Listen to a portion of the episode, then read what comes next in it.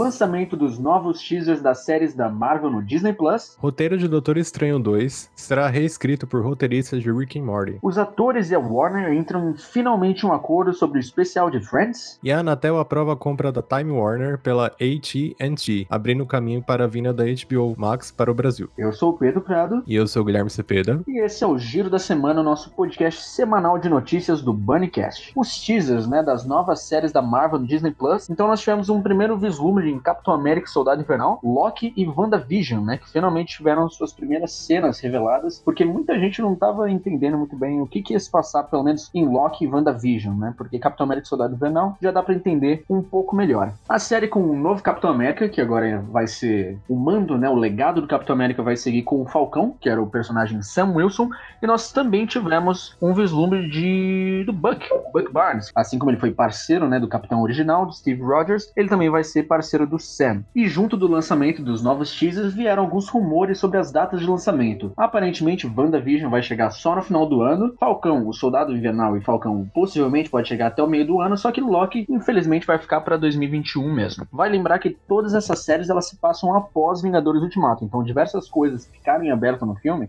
como a própria situação do Loki, né, que acho que foi a maior ponta do filme, vai ser encerrado, ou pelo menos vai ser desenvolvido nessas novas séries. E, bom, ao contrário do novo filme da Viúva Negra, né, que se passa mais uma questão atemporal, né, dentro do universo Marvel, o, as novas séries vão dar sequência à fase 4. Então, muita gente não, não sabe muito bem o que esperar, porque é isso, né, acho que nós nunca tivemos esse modelo do MCU em séries, né, então vale esperar para ver o que, que vem por aí. E o roteiro de Doutor Estranho 2 será reescrito pelo roteirista de Rick and Morty. Então, mais uma mudança aí no Doutor Estranho no Multiverso da Loucura. O filme que recentemente perdeu seu diretor vai ganhar um novo roteirista. De acordo com o THR, que é THR, o Michael Wald Waldron, que está atualmente desenvolvendo uma produção da série do Marvel Studios Loki, ficou encarregado de reescrever o roteiro antes assinado por J.J. Bartlett. A Marvel até agora não comentou a alteração. Vale dizer que esse filme do Doutor Estranho, ele tá longe de ser só um filme solo, né? Porque ele vai ser uma ponte com as séries do Disney Plus. WandaVision, porque provavelmente ela vai mexer com a realidade, vai acabar se juntando com o Doutor Estranho, como já foi afirmado pelo próprio Kevin Feige. Então, é só lembrar de Guerra Civil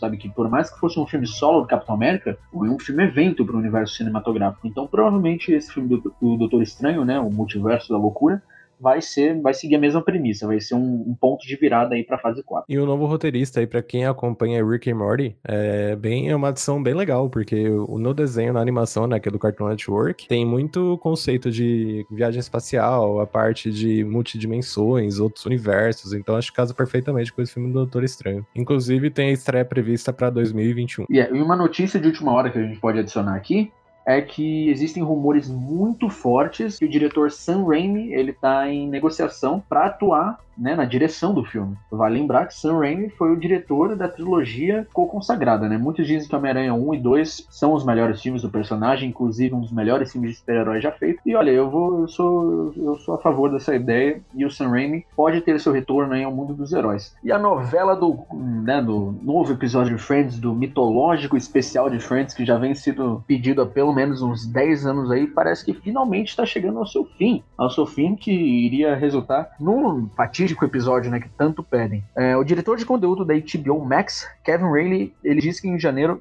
o projeto continuava sendo um talvez, né, não era nada muito certo, porque até a situação, né, do, do elenco, acho que cada um tá meio que numa fase diferente da vida, eles já estão bem mais velhos agora, alguns em especiais têm problemas, acho que pessoais, expostos ao público de uma forma bem mais delicada, como o Matthew Perry, e o site Deadline publicou que o elenco e a Warner Bros. fecharam um acordo sobre o especial da série no serviço de streaming, serviço esse que seria o HBO Max. Jennifer Aniston, Courtney Cox, Lisa Kudrow, David Schwimmer, Matt LeBlanc e Matthew Perry receberiam de 3 a 4 milhões de dólares para fazer um especial de uma hora da sitcom americana que completou 25 anos em 2019. Então, assim, na verdade, ano passado era para ter rolado isso, né?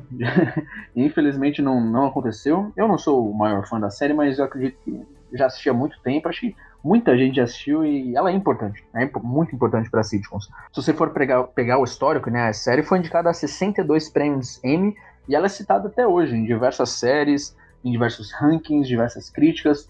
Foi uma foi a base para muita sitcom, né? Por mais que já houvessem sitcoms, né, não, não foi nada vanguardista, mas foi uma série que revolucionou. Então, muita gente até rumoriza que o, o motivo né, da reunião seria o aniversário da Emma. Ela estaria completando 18 anos conforme uh, isso é tudo discutido num, num, episódio da série. Existe um episódio que eles gravam meio que um, um vídeo pra, pra Emma quando ela estivesse completando 20 anos, é, que seria exatamente em 2019. Então, seria bem especial que esse episódio, esse episódio especial acontecesse ano passado, mas acho que mesmo acontecendo esse ano, os fãs não vão reclamar. Então, eu acho, eu acho que seria legal, sabe? Até pro próprio Matthew Perry, como pro resto do elenco. E a Anatel aprovou a, a compra da Time Warner, abrindo o caminho para a vinda da HBO Max para o Brasil. Então, a Anatel tava demorando, né, para aprovar esse, essa compra e decidiu aprovar recentemente. Então, no Brasil, é limitada a aquisição de uma produtora de conteúdo por dona de TV a cabo, porque isso pode considerar como monopólio. Então, eles não tinham aprovado, então, até então, né, a HBO Max não ia ser lançada no Brasil. Só que agora, como a AT&T, que uh,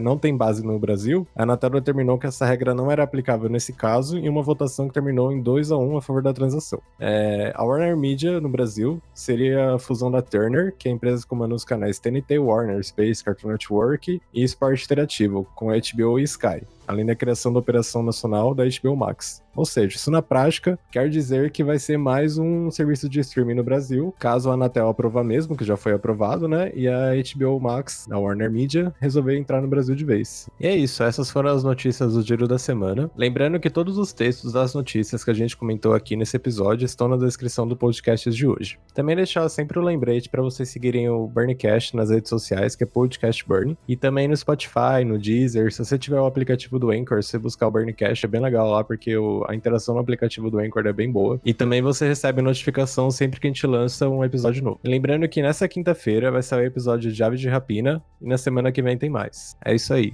Valeu!